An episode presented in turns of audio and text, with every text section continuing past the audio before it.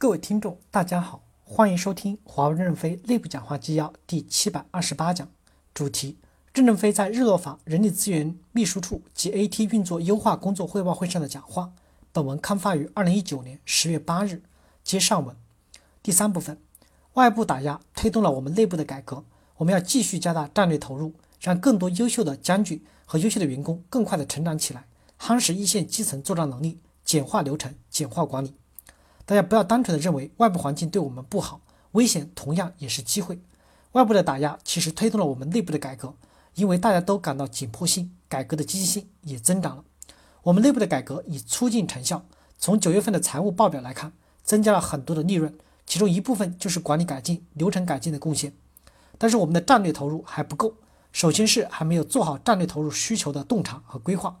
我们培养了很多技术领袖，但真正的商业领袖不多。公司要产生更多的商业领袖，他们对未来的架构性的描述要有很清晰的观点，对未来商业模式要有所构想。我们现在还不能像西方公司那样，在一个产品还没做出来之前，就对相应的生态环境架构性的认识已经有了构想或措施，往往是等这个产品做出来后，才想到还要去做什么生态伙伴、商业环境等建设。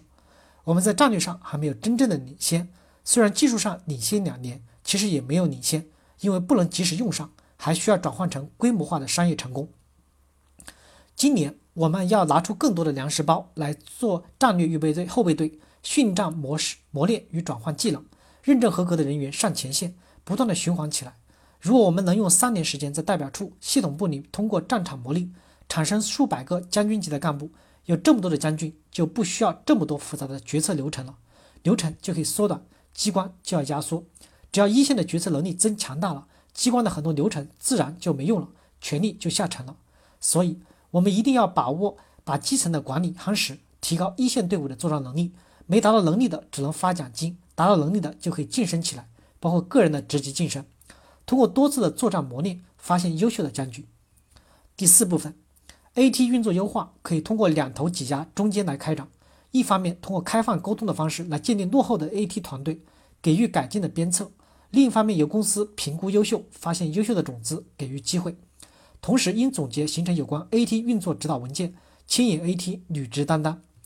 三级以上团队学习心得一百字，我们是要求他们自己实名贴到新生社区上，直接面对群众。没有学习的或者群众反对意见大的，说明 AT 团队根本不认真，就要求他们整改。整改的验收可以考虑群众的反馈，群众的反馈不好，且干部人才管理责任结果不好的。我们就要抓 AT 的改组，这样需要改组的 AT 对象也就清楚了。而且这样的公开评估方式，不仅是这次学习心得，今后可以不断的滚动的做，不断的倒逼 AT 的改进，这样就慢慢的将不求进步、安于平庸的团队成员换掉，同时对其他管理团队或成员也是一个威慑。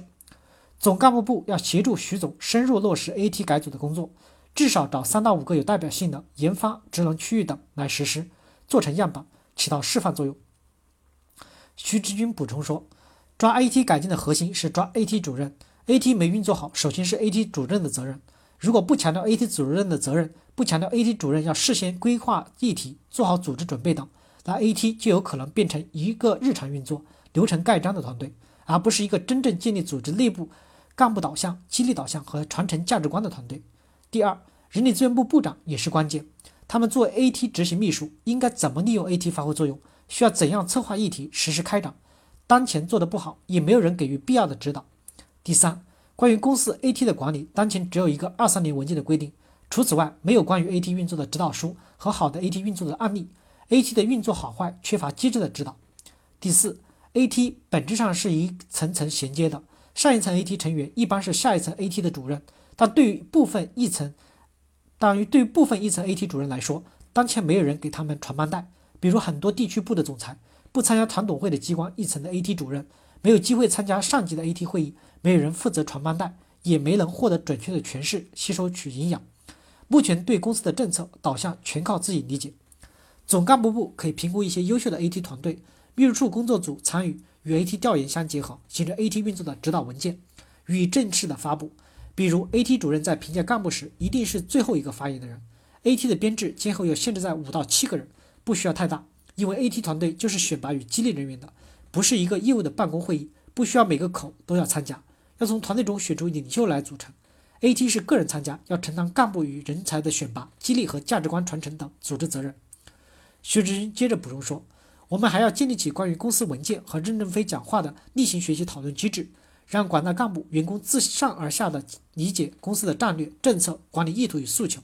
建议学习讨论的范围不仅仅局限在 AT 团队成员，ST 团队成员及骨干也可以参与学习讨论。对于公开的材料，甚至可以把员工召集起来共同讨论。”对于一些重要的文化文件或讲话，可以有针对性的准备一些解读材料，以辅助各级干部与员工的理解。感谢大家的收听，敬请期待下一讲内容。